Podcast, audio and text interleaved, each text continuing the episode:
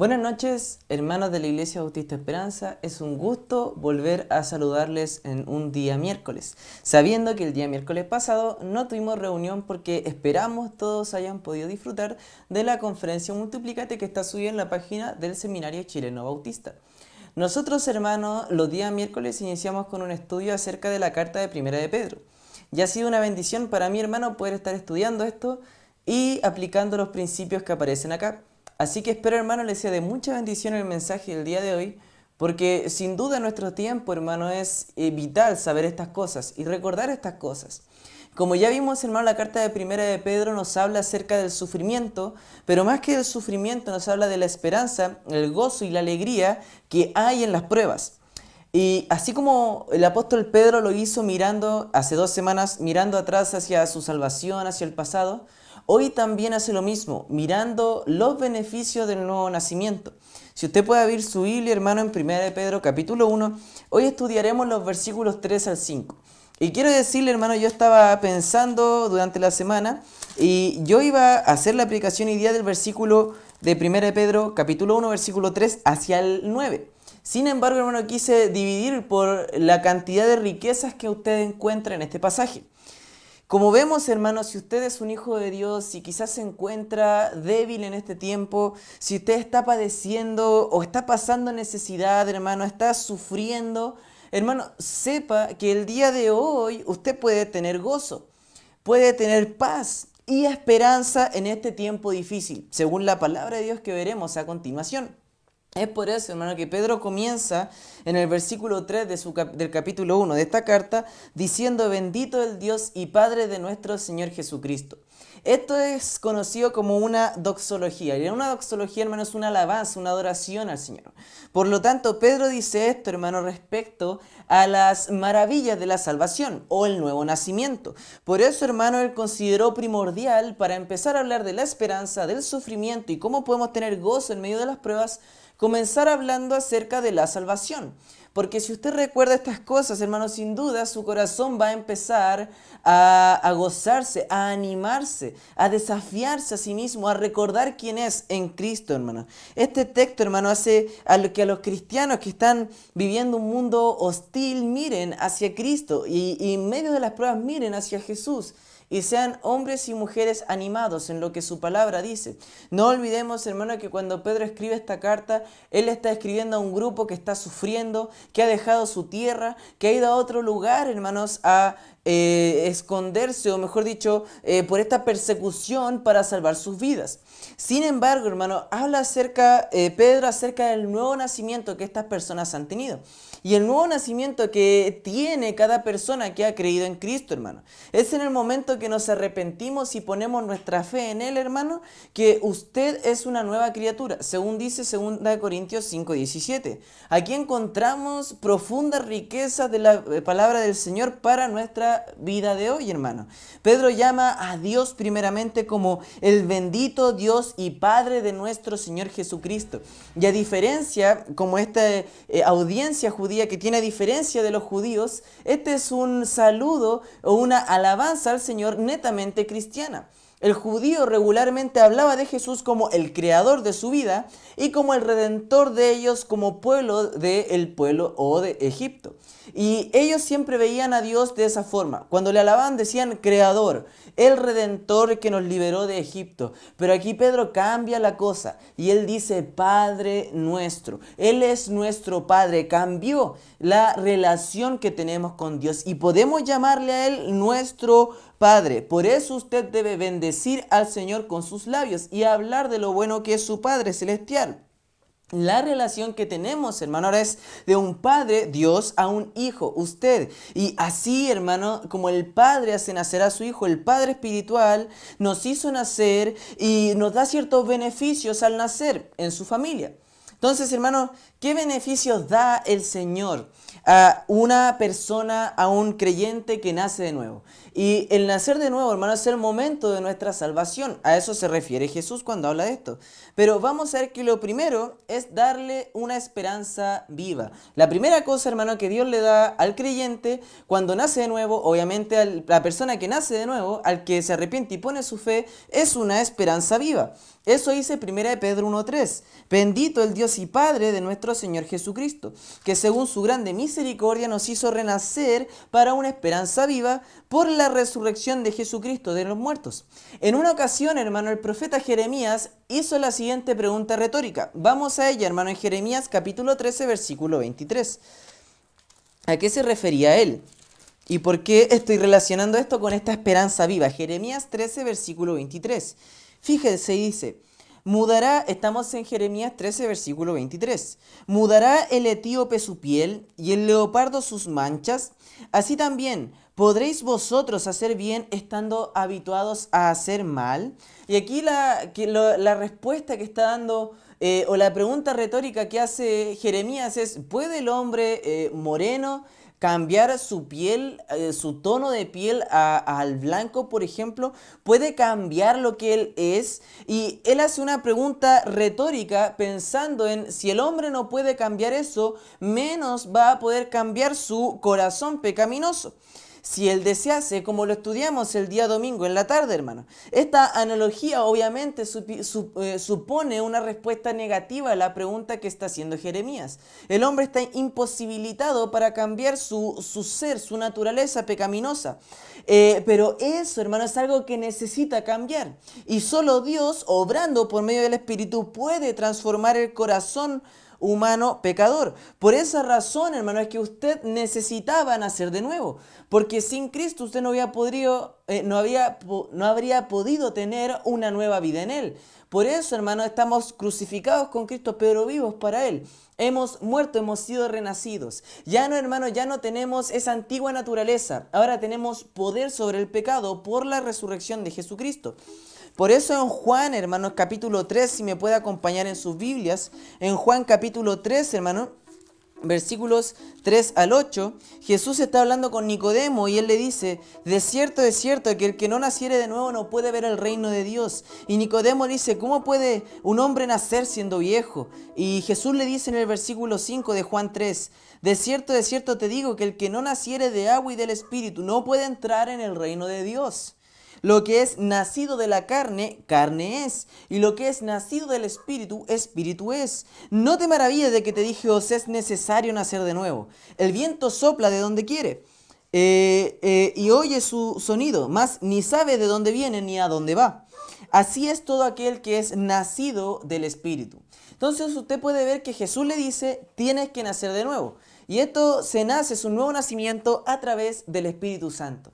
Tú no puedes ser salvo por tu conocimiento, Nicodemo. Él era un fariseo. No puedes ser salvo por tus obras, por tu legalismo, por tus obras de la ley. no puedes ser salvo de esta forma. Tienes que ser salvo por el nuevo nacimiento que el Espíritu te da. Y así, hermano, es salvo cada uno. Esto evita los pensamientos que mucha gente tiene. Yo me bauticé, por eso soy salvo. Yo iba a la iglesia cuando pequeño, por eso soy salvo. Yo nací en una familia cristiana, por eso soy salvo. No, hermano, la salvación es un nuevo nacimiento, arrepentimiento y fe en Cristo Jesús. Y Él nos hace nacer de nuevo. Por eso siendo renacidos para una esperanza viva. Por eso es un beneficio del nuevo nacimiento, la esperanza viva que Él nos da. El nuevo nacimiento, hermano, es algo totalmente otorgado por Dios porque su misericordia es grande. Dice, bendito el Señor y Padre, porque le alabamos, porque tenemos esta nueva relación de Padre e Hijo, porque Él tiene una gran misericordia para con nosotros. En Éxodo 34, 6 usted puede ver que eh, la verdad de la grande misericordia de Dios está en los primeros libros de la Biblia. En Éxodo 34, versículo 6 dice la Escritura. Y pasando Jehová por delante de él, proclamó, Jehová, Jehová fuerte, misericordioso y piadoso, tardo para la ira y grande en misericordia y verdad. Significa que en su vida Dios ha sido paciente, Dios le ha ido esperando. Quizás usted dice, llegué a la fe con 30 años, quizás Dios le llamaba desde los 20 y le estaba hablando el Evangelio y le estaba compartiendo, tratando, trayendo el Espíritu Santo, convenciéndole y seguramente usted le rechazó en ocasiones eh, eh ardiendo la ira de Dios, pero su misericordia fue más grande y siguió hasta que usted se arrepintió y puso su fe en Él. Sin duda, hermano, nuestro nuevo nacimiento, nuestra salvación, es una obra de la grande misericordia del Señor. Por eso Él nos hizo renacer, hermano. Efesios 2, 4 y 5 dice que Él, eh, pero Dios que es rico en misericordia, nos hizo nacer estando muertos en nuestros delitos y pecados. Nos dio vida, el nuevo nacimiento, cuando estábamos muertos en pecado. Por eso necesitábamos nacer de nuevo, porque estábamos muertos espiritualmente. Dios le salvó a usted, hermano, y por sus pecados, y Él le da un nuevo nacimiento cuando usted decide arrepentirse y poner su fe en Él.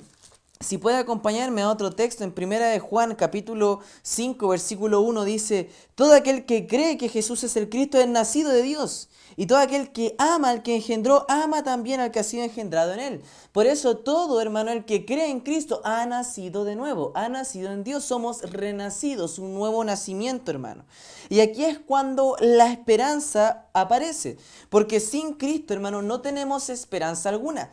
Y la esperanza es una palabra que se atrae a sí misma. Porque usted habla de la esperanza y ya no empieza a dar esperanza. La esperanza en este pasaje, hermano, es algo grande. Y déjeme graficarlo de la siguiente manera, con el siguiente ejemplo.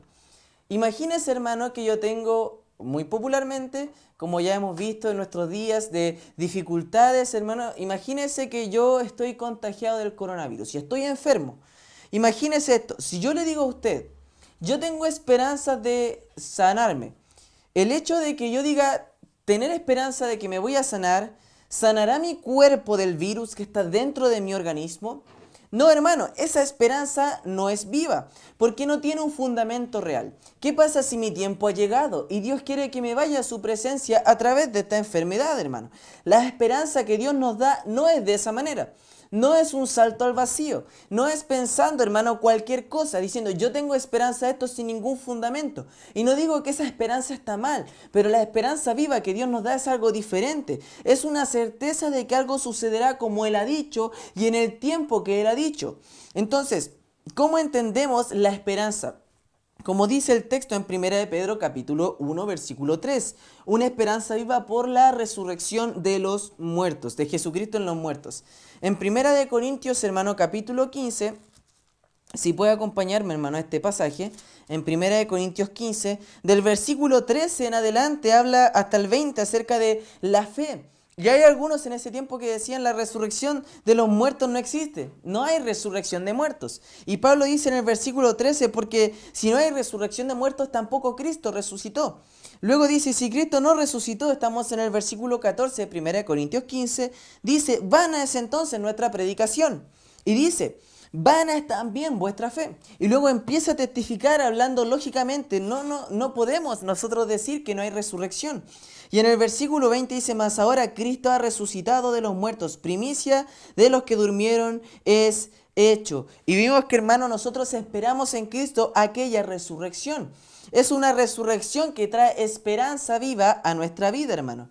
Porque así como Cristo resucitó, también Él nos va a hacer resucitar, espiritualmente hablando. En Juan capítulo 11, y si puede acompañarme, hermano, a este pasaje. En Juan 11, versículos 20 al 27, vea esta historia conmigo. Quizás usted ha conocido la historia de Lázaro cuando este hombre muere. Y en el versículo 20 de Juan 11 dice, Marta, cuando oyó que Jesús venía, salió a encontrarle, María se quedó en casa. Y Marta dijo a Jesús, Señor, si hubieses estado aquí mi hermano no habría muerto. Mas también sé ahora que todo lo que pidas a Dios, Dios te lo dará. Jesús le dijo, tu hermano resucitará. Marta le dijo, yo sé que resucitará en la resurrección en el día postrero. Le dijo Jesús, yo soy la resurrección y la vida. El que cree en mí, aunque esté muerto, vivirá. Y todo aquel que vive y cree en mí no morirá eternamente. ¿Crees esto? Le dijo, sí Señor, yo he creído que tú eres el Cristo, el Hijo de Dios, que ha venido al mundo. Entonces, hermano, en estas palabras, cuando Jesús dice, yo soy la resurrección y la vida, quiero que vea lo siguiente. Marta le dice a Jesús, eh, Señor, si hubieras estado aquí, mi hermano no habría muerto. Pero ella le dice, yo sé que lo que te pido, tú lo vas a dar. Y Jesús le dice, tu hermano va a resucitar. Y lo interesante de este texto es que Marta no piensa que él va a resucitar en ese momento. Aunque ella está diciendo, Señor, yo sé que si te lo pido tú lo vas a hacer. Porque quizás ya sabía, era la voluntad del Señor, tenía amor por él. podrían haber muchas situaciones que producían esto. Pero Jesús le dice, tu hermano va a resucitar. Y ella piensa en el día postrero. Porque esa es la esperanza viva que tenemos. Que no importa lo que pueda pasarme en esta vida, Jesús me resucitará. La esperanza que tiene el creyente es que Jesús le resucitará en el día postrero, que tiene vida eterna en Cristo, que su mejor vida no es ahora, sino después con Cristo, que su esperanza está en el cielo y no en esta tierra, no en las cosas terrenales. La esperanza que da Cristo no es más dinero, no es más recursos, no es una mejor casa, un mejor auto, no es una mejor profesión, no son más estudios, no es más reconocimiento, no es popularidad, no son esas cosas que el mundo busca y que dicen Cristo me va a ayudar a tener estas cosas. No, la esperanza que da Cristo es una esperanza con Él, en su reino, en su lugar, en su ciudad celestial, a donde vamos, en nuestro peregrinaje hacia allá. Por eso, hermana, es una esperanza viva. Yo sé que me resucitará en el día postrero. Volviendo al ejemplo anterior, si yo tuviese coronavirus y quizás me encuentro grave, la esperanza que yo puedo tener y que la Biblia me habla, no es una esperanza de decir, yo sé que Cristo me va a sanar, yo sé que si se lo pido, Él lo va a hacer, Él es mi sirviente, casi estamos diciendo con eso. Lo que estamos diciendo es que iremos a su presencia porque Él lo ha prometido así. Y como Él resucitó de la muerte venciendo el poder que tiene sobre mi cuerpo, yo seré resucitado porque la muerte no se enseñorará de mí. Tengo esperanza en Cristo. Esta es la esperanza que tengo en Él. Es una esperanza viva. La esperanza viva es saber que si quizás estoy enfermo, si quizás paso necesidad, si quizás estoy pasando una escasez económica o estoy pasando problemas en mi hogar, si estoy pasando problemas en mi trabajo, si estoy quizás con problemas de salud, todo eso es para la gloria de Dios y Dios se encargará de usarme en esa situación para su gloria. Y yo podré estar siendo usado por Él mientras espero la posesión adquirida, viniendo hacia la presencia del Señor, mientras espero lo que Él me tiene preparado para toda la eternidad. Esa es la esperanza viva que tiene el creyente por la resurrección de los muertos. En Hebreos capítulo 6 dice, eh, eh, el escritor de Hebreos en Hebreos capítulo 6, versículo 18 al 19, para que por dos cosas inmutables en las cuales es imposible que Dios mienta, tengamos un fortísimo consuelo los que hemos acudido por asirnos de la esperanza puesta delante de nosotros, la cual tenemos como segura y firme ancla del alma, y que penetra hasta dentro del velo. Entonces, hermano, aquí usted puede ver esta esperanza que tenemos. Cristo no miente, Dios no miente, Él me va a guardar hasta el día en que hasta, perdón, hasta su presencia, hasta el día de mi muerte, hasta que Él venga, Él me va a sostener. Esta esperanza es un firme ancla que hoy día me mantiene firme en la fe, me mantiene firme en los caminos de Dios. Dios le da a usted esperanza, hermano. Si piensa, es muy difícil hacerle frente a todo lo que está pasando. Estoy cansado de este tiempo de pandemia. Tengo mucho miedo a contagiarme. Ya estoy aburrido de la cuarentena y esto le ha hecho perder la paz. Piense, que Dios desea obrar en usted a través de este tiempo. Dios desea usarle incluso en este tiempo. El evangelismo no ha parado, el discipulado tampoco, la predicación tampoco, la voz de Dios no se ha dejado de oír, hermano. Sigue habiendo profecía, palabra de Dios en nuestros días. Y es importante que el pueblo de Dios escuche, hermano, esté atento, esté dispuesto, esté presto, hermano, a hacer la voluntad de Dios, hermano. Así como dice Romanos 15, versículo 3, si podemos ir para allá, hermanos, en Romanos 15, versículo 13, perdón. Romanos 15, 13 dice, y el Dios de esperanza os llene de todo gozo y paz en el creer para que abundéis en esperanza por el poder del Espíritu Santo, hermano. Usted tiene una esperanza viva, hermano. No desmaye. Su Dios le resucitará así como Él resucitó. Él le salvó, le hizo renacer por su misericordia. Dios le ha salvado. Ahora tiene una esperanza viva. Dios le resucitará. Dios le guardará. Tiene vida eterna en Él, en el momento que creyó. Esa es la esperanza viva que tiene el creyente hermano. Son cosas netamente espirituales, algo del alma, un beneficio dentro de nosotros, no algo externo, hermano, es algo interno. Dios vino a salvarnos y a cambiar y transformar nuestro corazón. Esa es la esperanza viva. Dios nos hizo nacer de nuevo en ese sentido, hermano. El segundo beneficio del nuevo nacimiento, el primero es una esperanza viva, el segundo es una herencia reservada en los cielos. Vea conmigo, hermano, Primera de Pedro, capítulo 1, versículo 4. Primera de Pedro, hermano, capítulo 1, versículo 4. Dice, para una herencia incorruptible, incontaminada e inmarcesible, reservada en los cielos para vosotros. El segundo beneficio que vemos de la salvación, eh, del nuevo nacimiento, hermano, es una herencia reservada en los cielos. Este beneficio, hermano, es totalmente inmerecido, al igual que los otros dos, porque una herencia es algo que uno recibe no por sus esfuerzos, no por lo que haya hecho. Por ejemplo, hermano, si mi papá desease heredarme, por ejemplo, su casa, y yo no estoy diciendo, papá, si es esto que me tu casa, pero si, si mi papá me heredase mi casa, ha sido no por mi mérito, él ha querido hacerlo. Ha sido su esfuerzo, su trabajo diligente para pagar esa casa, eh, eh, su trabajo en postular, en, en estar cuidándola, y él ahora me la hereda. Y eso es algo que él da por gracia. Yo no lo merezco porque no me he esforzado, por eso no he pagado ni un centavo por esa herencia. Y así es, hermano que nosotros podemos ver que la herencia que nos da Dios es eso, hermano. Es algo que Dios nos da sin que nosotros hayamos hecho algo. Es por el esfuerzo que Él hizo. La herencia que recibimos en los cielos es algo que nosotros no hemos hecho nada para recibirlo. Es todo por el esfuerzo de Cristo, por el esfuerzo de otro. Esa es una herencia. Fue su esfuerzo, su sacrificio, su muerte por nosotros en la cruz que nos dio salvación.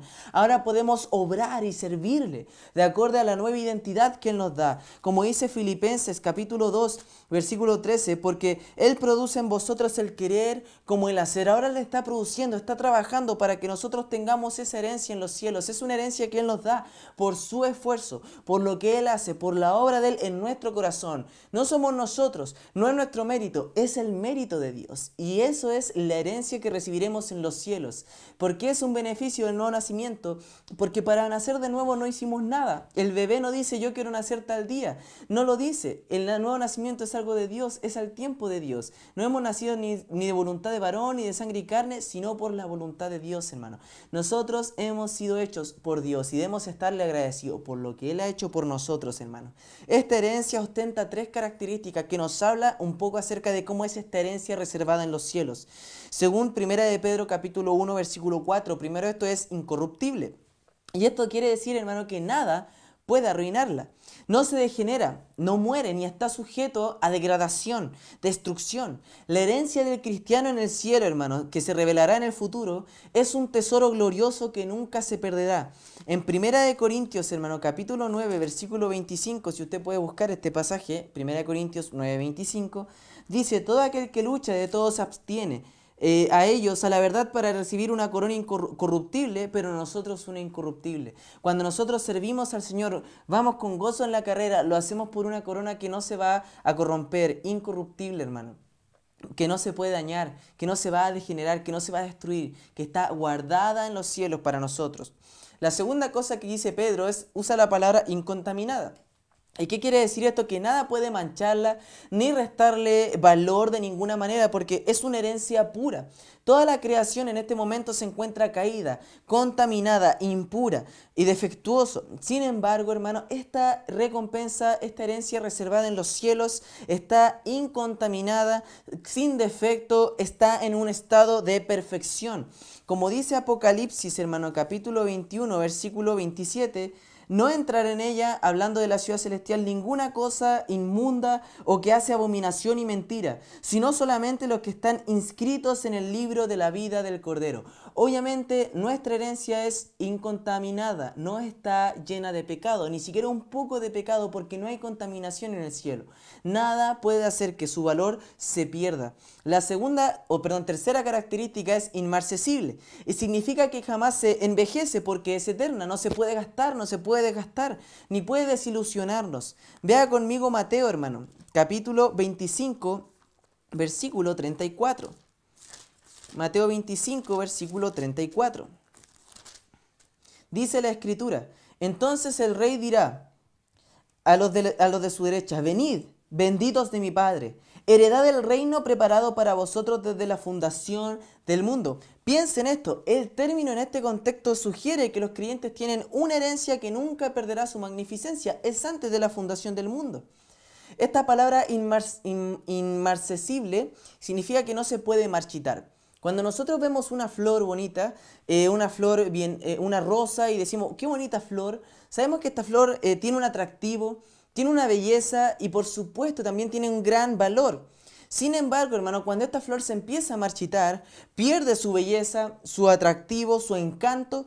Y por supuesto, hermano, es similar y dice eso de, la, de los tesoros, de la herencia que vamos a recibir en el cielo no pierde, por decirlo así, su atractivo. Desde este momento hasta no se está marchitando. No es que lleguemos al cielo y digamos, esto era, no, va a ser una sorpresa porque no perderá su magnificencia, no perderá su encanto y por supuesto no perderá su belleza, no se va a marchitar, hermano. Es una herencia reservada en los cielos para usted. Nuestra herencia está completamente ligada a la salvación, por eso es un beneficio del nuevo nacimiento. Efesios 1, versículos 11, 14 y 18 nos habla de esto. Si el tiempo que enfrenta es difícil, hermano, vea que Dios le tiene reservado una herencia en los cielos. Quizás usted piense y dice, ha orado por situaciones, ha orado por su salud y no está todo bien. Parece que no hay mejoría, parece que las esperanzas se están perdiendo. Piense en lo que Dios tiene reservado en los cielos para usted. Y ahora encárguese, hermano, de que más personas puedan ver esa herencia reservada en los cielos para Dios, perdón, para los creyentes en Dios. Por eso, hermano, es algo que usted nunca va a perder. Ponga su mirada en el cielo, dedique su vida a lo eterno, lo cual nunca se corrompe, nunca se contamina y por supuesto, hermano, no se marchita. Somos llamados a ser ciudadanos celestiales porque allá están nuestros tesoros que no se contaminan, que no se corrompen y por supuesto no se marchitan. Así que, hermano, vea este beneficio del nuevo nacimiento. El Señor le va a dar una herencia reservada en los cielos especialmente para usted, hermano. Y ahí la tiene. El tercer beneficio, hermano, que vemos eh, del nuevo nacimiento en este pasaje en 1 de Pedro, capítulo 1, versículo 5, si podemos ir para allá, hermanos, en 1 de Pedro 1, 5, dice que sois guardados por el poder de Dios mediante la fe para alcanzar la salvación que está preparada, para ser manifestada en el tiempo postrero. La tercera, el tercer beneficio, hermano, de la nueva, del nuevo nacimiento es que alcanzaremos la salvación. Ahora, hermano, aquí encontramos un principio que debe traerle enorme paz, tranquilidad y debe reconfortar su corazón. Usted es guardado por el Señor Jesús, por el poder de Dios mediante la fe en Cristo. En cuanto a esto, piense lo siguiente. Es guardado por Dios porque en Él estamos seguros. Piensa en la siguiente situación. Quizás usted yendo con sus hijos pequeños, o con un sobrino, o quizás con un nieto, o un vecino, alguien chiquitito, un niño al mall, por ejemplo, y usted va a comprar, usted no le dice al niño que va con usted, toma, aquí tiene mi billetera eh, con tanto dinero, eh, estudia, están todas mis tarjetas de crédito, está todo ahí, llévala tú porque contigo va a estar más segura. No hacemos eso, la llevamos nosotros porque queremos que esté mejor guardada, porque sabemos, y es cierto hermano, el niño pueden quizás con menos resistencia, obviamente quitarle la billetera y perder todo lo de valor que tenemos, hablando del dinero, algo monetario. Pueden quizás eh, engañarlo para que él entregue la billetera. Pueden hacerle de muchas formas, quitarle este valor. Pero si la llevamos nosotros, está de por cierto más segura. Entonces, cuando nosotros decimos que estamos guardados en Cristo, es que en Él estamos más seguros. Es el único lugar seguro del mundo, la voluntad de Dios. Es por eso, hermano, que usted como hijo de Dios es guardado por el poder de su Padre, por aquel que creó el universo por aquel que creó al hombre, que hizo a una nación para él, que libró al pueblo de Israel por, y lo hizo pasar por el mar rojo, el cual hizo que David venciera a Goliat, el cual nos hizo renacer, el cual resucitó a Cristo de los muertos, el que nos dio la salvación. Aquel hombre, aquel Dios poderoso, perdón, está obrando y nos guarda por ese mismo poder. Ese es el poder que le guarda a usted, el poder de Dios, el poder del cual él pudo escribir este libro y lo mantuvo por miles de años para que nosotros pudiésemos tener el día de tal cual en su escritura. Cuando hablamos de la salvación, eh, que vamos a alcanzar la salvación completa, hermano, eh, no es que la salvación esté incompleta. Déjeme graficárselo con el siguiente ejemplo. Cuando nosotros subimos, por decirlo así, publicaciones, videos a Instagram, YouTube o Facebook, hay una opción para programar el contenido que subimos. Entonces, ¿qué significa esto? Que yo puedo subir hoy el contenido, queda todo subido, todo procesado, pero yo programo que esto se suba, me imaginando estamos a miércoles, que se suba el día domingo, por ejemplo. Entonces, ¿qué significa esto? Está completo todo, pero aún no está subido, aún no está, em, no se muestra, no se ha manifestado aún lo que yo he subido, pero está todo ahí completo. Cuando hablamos de la salvación a los ojos de Dios, que esa temporal está así, está todo completo. Y cuando lo vemos ahora nosotros, seres sujetos al tiempo, está todo completo a los ojos del Señor, pero aún no se ha de manifestar el tiempo completo del Señor. Está completa la salvación, pero aún estamos esperando alcanzar la salvación.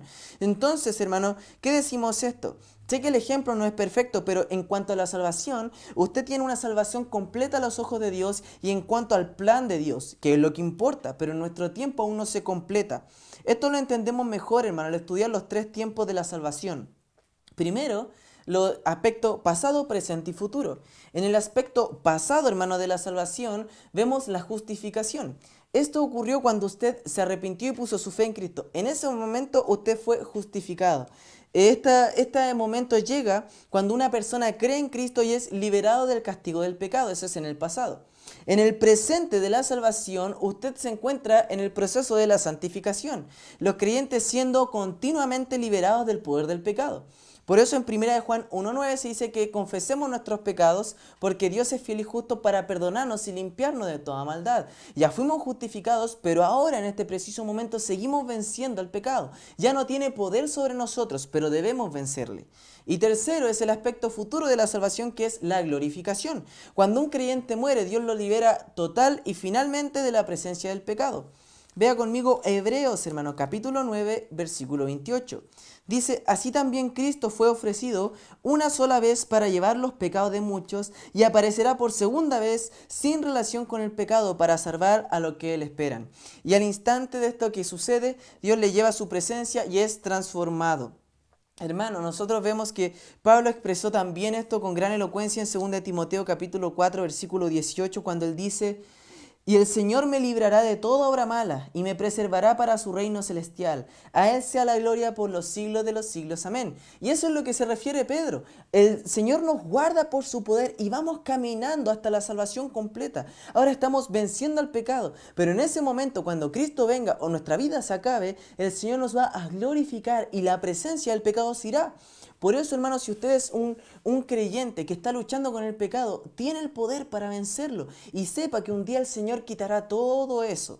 En su mente, en la mente de Dios ya está todo completo. Pero ahora en nuestro tiempo aún falta tiempo. Falta tiempo de mostrar victoria, de dar testimonio, de predicar el Evangelio, de hablarles a otros de Dios. Hay mucho por hacer aún, hermanos. Pablo lo expresó. Pablo guardaba su confianza en Jesucristo. Él es el que le iba a preservar, hermano. A usted también le guardará Jesucristo hasta el día que Él venga. Obra es perfeccionada hasta el día de Jesucristo. Y esto no es solo un aspecto futuro, sino que hoy también Dios vela por nosotros y nos lleva a caminar correctamente, hermano. Y qué alegría es que somos guardados por el poder de Dios en el camino. Dios siempre lo ha hecho, no es algo nuevo. Dios es el mismo ayer, hoy y por los siglos. Vea primera de Samuel, capítulo 2 en el versículo 9. Si está ahí, hermano, primera de Samuel 2.9 dice, él guarda los pies de sus santos, mas los impíos perecerán en tinieblas, porque nadie será fuerte por su propia fuerza. El Señor nos guarda por su poder, Él guarda el camino de los santos. En Proverbios capítulo 2, versículo 8 dice lo siguiente, hermano. En Proverbios 2, 8, hermano. Proverbios 2, versículo 8. Dice, es el que guarda las veredas del juicio y preservará el camino de sus santos. Aquí usted ve que Dios está guardando su camino, le está protegiendo. Quizás eh, de qué cosas grandes nos ha protegido el Señor que nosotros no sabemos. Es para estar agradecidos. Somos guardados por el poder de Dios, hermano. En este tiempo Dios nos guarda mediante la fe, dice en 1 Pedro 3:5, Dios nos guarda por la fe y esa es una fe que obra por medio del Espíritu Santo. Si usted puede ver eh, Gálatas capítulo 5, Versículos 5 y 6 dice, pues nosotros por el Espíritu aguardamos por fe la esperanza de la justicia, porque en Cristo Jesús ni la circuncisión vale algo ni la incircuncisión, sino la fe que obra por el amor. Y usted ve que esa fe nos, eh, mantiene, porque la fe, hermano, es la muestra de nuestra salvación. Por eso eh, Santiago dice, muéstrame tu fe por tus obras, porque si decimos tener fe en Cristo, pero no tenemos obras, ¿dónde está la fe? ¿A dónde se fue? Por eso debemos mostrar la fe en cómo vivimos, en cómo llevamos nuestro matrimonio, en cómo criamos a nuestros hijos, en cómo tratamos a nuestro vecino, en cómo escuchamos a los demás. Como un hijo de Dios, hermano, nosotros debemos guiarnos a la fe en Cristo, gozarnos y reposar, hermano, en los beneficios del Señor Jesús, los cuales Él nos ha dado en el nuevo nacimiento. Dios le ha reservado a usted una, herencia en los cielos, le ha dado esperanza viva y le guarda por el poder de Dios y se mantiene en pie por la fe, como dice Romanos 11:20. Y hablando de la fe, hermano, quisiera citar la letra de un himno llamado A sí mismo, por fe. Y la letra de este, de este himno que me encanta, hermano, dice, por fe veremos a nuestro Dios en el plan que creó en la eternidad, en la vida de los fieles que llamó, a vivir por fe y no por ver por la fe el justo vivirá. Por la fe caminamos junto a Él, como viendo al invisible protector. Vivir por fe y no por ver. Por fe profetas hablaron fiel, por la fe proclamaron la verdad del Mesías prometido en Edén, el que la muerte venció en la cruz. Por fe la iglesia se moverá con el poder del Espíritu de Dios, y las huestes del infierno no podrán dañar la obra de nuestro Dios. Por fe los montes se moverán, si la fe permanece en Jesús. El poder del Evangelio librará a todo aquel que confía en Él.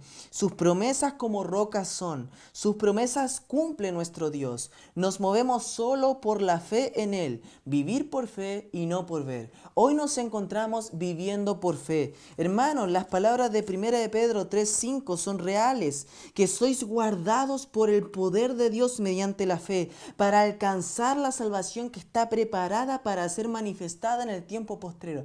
Tenemos beneficios, hermanos, del nuevo nacimiento que Dios nos da. Nos da una esperanza viva, una herencia reservada en los cielos y nos permite alcanzar la salvación completa mediante la fe el día de hoy. Vivimos por fe, hermano. Y como conclusión, pienso que Hebreos capítulo 6, uno de los textos que leí estos días, define bien todo lo que hemos aprendido. En Hebreos 6, versículo 12, a fin de que no os hagáis perezosos, sino imitadores de aquellos que por la fe y la paciencia heredan las promesas.